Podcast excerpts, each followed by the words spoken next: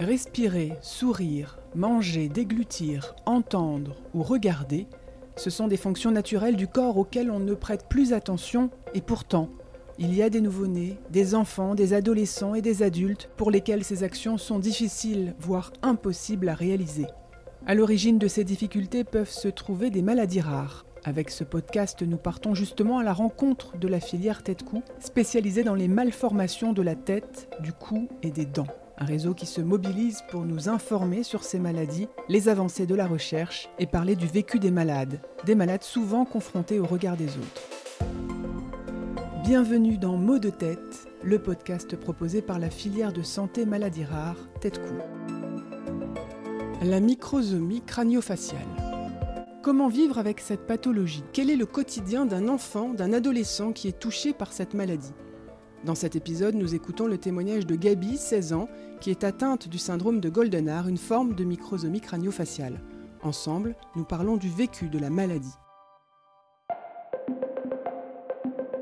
Épisode 3 Le malade. Alors, euh, je m'appelle Réjou, j'ai 16 ans, je suis actuellement en première et j'habite donc à Toulon. Euh, ma pathologie à moi, c'est le syndrome de Goldenhar, donc euh, c'est une pathologie de naissance. Alors, euh, on a des problèmes d'articulation, on va être atteint de surdité, né avec une oreille droite manquante et donc le tympan manquant. On va avoir des problèmes d'articulation dû au fait qu'on a une mâchoire décalée. On a aussi une petite trachée. Voilà. Est-ce que vous vous souvenez du moment où on vous a parlé de la maladie pour la première fois? Euh, du moment où vous en avez pris conscience? Alors en fait, c'est drôle parce qu'il y, a eu deux façons euh, de, l'apprendre chez moi. La première, c'est qu'elle a toujours été là, sans vraiment m'en rendre compte. Euh, j'ai assisté à beaucoup, beaucoup de consultations médicales depuis toute petite. Et donc j'ai vite compris que les consultations médicales, c'était à propos de moi et qu'il y avait forcément un problème. Et la deuxième, c'est quand j'ai vraiment compris qu'il y avait cet aspect physique et fonctionnel qui n'allait pas chez moi. J'ai demandé à ma mère, vers l'âge de 2 ans, 2 ans et demi, je me regardais dans, dans le miroir et j'ai dit, mais maman, euh, il me manque une oreille. Enfin, pourquoi j'ai pas d'oreille à droite? Et elle m'a expliqué que j'avais. Euh, pas que j'avais le syndrome de Goldenhar, mais je savais en fait. Juste, j'avais besoin de réponses un peu plus poussées. Quelles sont les opérations chirurgicales que vous avez subies? Euh, De combien d'opérations parle-t-on Plusieurs depuis ma naissance. Et encore, euh, ça continue. La plus récente, ça a été il y a 4 mois et demi. C'est l'opération finale. Euh, c'est pourquoi on, fait toutes ces opérations. C'est pour arriver à la, dernière. depuis ma naissance, je crois que la première, ça, c'était quand j'avais 6 mois, du coup, enfin 3 mois ou 6 mois, je sais plus.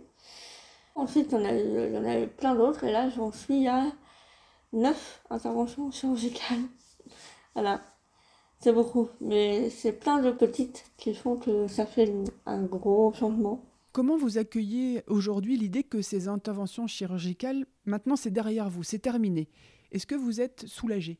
Alors, euh, c'est pas un soulagement, parce que les traumatismes seront toujours là. Maintenant, je me dis que je n'ai plus à faire en monde médical que je n'ai plus rien à voir avec euh, l'équerre en quelque sorte et que je me détache euh, de ce qui a été pour moi euh, ma troisième maison pendant des années. Tellement c'était important dans ma vie. Mais aujourd'hui ça va mieux et si aujourd'hui j'en suis arrivée là, c'est parce que c'est mon choix à moi. Donc je l'assume. Donc évidemment, il y a, y a, y a ce côté de je suis rassurée, mais en quelque sorte, c'est aussi des traumas pour avoir ce qu'on veut, il faut toujours faire des sacrifices. Mais aujourd'hui, ça me. Ça y est, c'est enfin, beaucoup mieux. Comment vous pourriez qualifier aujourd'hui, du haut de vos 16 ans, votre relation avec le monde médical? Donc, la relation que j'ai avec le médical, c'est une relation saine. Parce que j'ai été extrêmement bien entourée. Euh, j'ai une mère aimante, un père aimant, compréhensif, euh, toujours à l'affût de, ce qui n'allait pas. Ma mère me demande toujours si je veux prendre une pause, si ça va. Et de mon côté à moi, euh, j'ai dû avoir une profonde réflexion pendant des années sur comment j'allais gérer ça euh, dans le futur. Et euh, je me suis dit que le mieux pour moi, dans, dans ma psychologie à moi, le mieux pour éviter d'avoir des, des traumatismes, pour éviter de me sentir mal dans le futur, c'était de, de me couper du médical. Euh, de me couper du médical euh, et de juste euh, faire des rendez-vous anodins dans une vie d'adulte, c'est-à-dire un, un check-out chez le dentiste ou voilà, ce genre de truc. Mais je voulais, je voulais avant être médecin, du coup, mais maintenant je pense que qui va le mieux pour moi et pour mon cerveau, ce serait de, de me couper de médical. Parce que maintenant, ça y est, ça a été une grande période de ma vie. Ça m'a affecté fut un temps, mais je crois que maintenant, ça va beaucoup mieux. Et euh, donc, quand on est petit, avec euh, cette relation qu'on a avec le médical, on t'oblige à toujours faire face à tes problèmes. Par exemple, je vais vous donner un exemple. À l'âge de 6-7 ans, des enfants normaux, les rendez-vous qu'ils ont eux le week-end, c'est des soirées pyjama entre copains, copines, ou alors ils restent à la maison à jouer au jeu. Enfin, euh, moi, c'était euh, quand on me demandait si je voulais aller à tel anniversaire, tout ça, au, soirées pyjama, je disais bah non, désolé, j'ai tel rendez-vous médical. Être un enfant et devoir expliquer à ses copains euh, ce qu'on a, pourquoi on ne on doit pas être là samedi entre 14h et 18h parce qu'on ne peut pas assister à l'anniversaire de Mathilde qui, invite toute la classe entière et que toi tu peux pas parce que tu as un rendez-vous médical, ça, ça relève beaucoup de maturité. Donc la relation, la relation que j'ai avec le médical, elle m'a apporté de maturité, beaucoup de réflexion, énormément de réflexion. Quel est l'accompagnement psychologique qui vous a été proposé et dont vous avez bénéficié? Euh, Moi, personnellement, euh, je n'aime pas les psychologues. Euh, j'aime me confier, mais que à ma famille. C'est uniquement ma famille. Et surtout ma mère. Surtout ma mère, c'est ma première psychologue. C'est elle qui, c'est elle qui m'accompagne dans tout. Euh, mais euh, sinon, non. En fait, j'ai eu, j'ai vu, je crois, au total quatre psychologues différentes sur toute ma vie.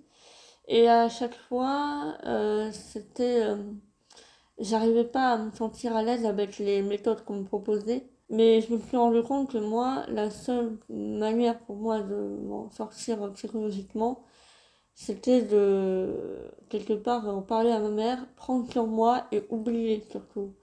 Le, temps répare les choses. Et euh, voilà.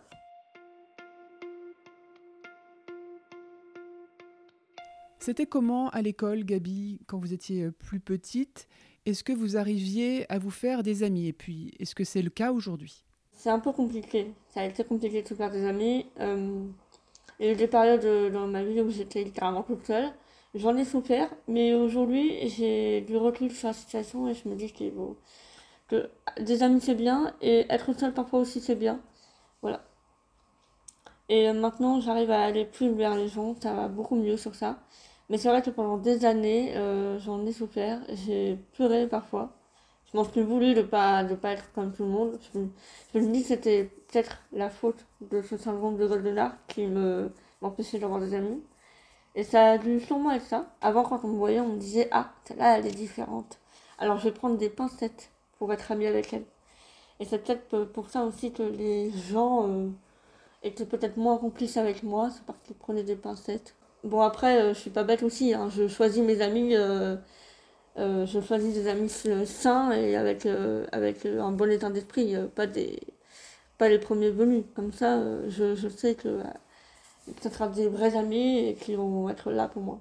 Vous parlez beaucoup de votre mère, mais il y a aussi votre sœur jumelle et votre père. Comment votre famille a-t-elle fait pour faire face à la maladie à vos côtés? Alors, c'est une famille qui, qu'on le veuille ou non, est très soudée. Et euh, mais c'est une famille très très organisée. Il a fallu euh, très très tôt euh, être dans une énorme organisation. C'est quand je suis née, c'est ma mère qui a littéralement tout pris en charge du côté administratif. Elle a des classeurs entiers remplis de, de feuilles très importantes sur tout chaque rendez-vous que j'ai. Mon carnet de santé, c'est le Saint Graal, littéralement. C'est si on le perd, on perd tout. Et euh, mon père et ma mère sont divorcés et malgré ça, ils ont été obligés d'instaurer euh, une relation un peu on va dire en l'occurrence saine entre eux, euh, pour leur enfant, pour moi. La coopération, c'est la clé. Même s'il n'y a pas d'amour, même s'il y a moins d'amour, ou même s'il y a trop d'amour aussi, ils sont obligés de, ne rien lâcher pour, pour l'honneur de, leur enfant qui a besoin du soutien de ses parents. bon, il y en a une dans l'histoire qui a été moins présente, ça a été ma belle-mère, parce que elle, donc du coup, elle, elle a laissé la place à mes parents de faire ce qu'ils avaient à faire pour leur enfant. Donc à chaque opération, ma belle-mère restait euh, tout le temps derrière la porte de la salle de réveil, juste histoire d'avoir des nouvelles et de, montrer qu'elle était présente elle aussi pour moi. Et votre sœur dans tout ça? Tout ça, alors, elle a toujours trouvé qu'il y avait une, attention beaucoup plus grande portée de la part de mes parents sur moi, parce que je suis euh, l'enfant qui a besoin de plus d'attention possible.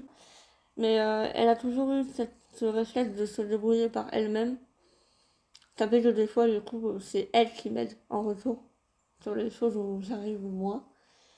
Et euh, elle aussi a toujours été là pour moi, mais c'est vrai que ça a été plus dur pour elle de, de voir sa sœur. Euh, elle ne le dit pas, elle ne le montre pas, elle est assez discrète sur ça et je peux comprendre. Mais deux, trois fois, elle nous a laissé penser que c'était assez dur pour elle d'assister de, à mes opérations. Elle l'a fait euh, pendant un temps de mon parcours médical et ensuite elle a arrêté pour euh, son bien à elle parce qu'elle nous a dit écoutez, moi je. Ça me, ça me met mal de, de, participer euh, activement au, parcours médical de bébé, donc je vais m'arrêter là. À la dernière opération, j'ai été opérée, elle n'était pas là. Parce qu'elle, elle avait un, un tâche important pour son lycée, lycée d'hôtellerie. Mais ça n'empêche pas qu'elle s'inquiétait énormément pour moi. Elle a appelé en permanence euh, notre père et notre mère pour euh, prendre de mes nouvelles, comment elle va la biche. Apparemment, elle s'est beaucoup inquiétée pour moi. Donc ça, ça me prouve qu'elle m'aime énormément. Et puis on termine avec une dernière question. Comment vous envisagez votre avenir professionnel? Alors on a bien compris que ce ne sera pas dans le domaine médical. Euh, est-ce que vous savez ce que vous voulez faire aujourd'hui? Pas du tout. pas du tout. En fait, euh, je vous avoue que j'ai très peur du monde euh, actif de la vie adulte parce que bah, du coup j'étais habituée à être euh, dans le médical et ça du coup pour moi j'ai pas eu le temps du tout de me pencher sur la question mais ça fait des années qu'on me pose la question et qu'on me dit alors toi putain qu'est-ce que tu veux faire? Ma soeur a trouvé sa voie et elle est sûre de ce qu'elle veut faire mais moi c'est encore très flou alors j'ai des rêves euh, partout dans la tête. Mais honnêtement, je ne sais vraiment pas ce que je vais faire plus tard. C'était le podcast Mots de tête proposé par la filière de santé maladie rare Tête Coup. Pour en savoir davantage sur la microsomie crânio-faciale, écoutez le docteur Eva Galliani, chirurgien maxillofacial à l'hôpital Necker, afin de comprendre cette pathologie, et le professeur Natacha Kadlub, également chirurgien maxillofacial, pour connaître les avancées de la recherche. Retrouvez-nous sur toutes les plateformes de podcast.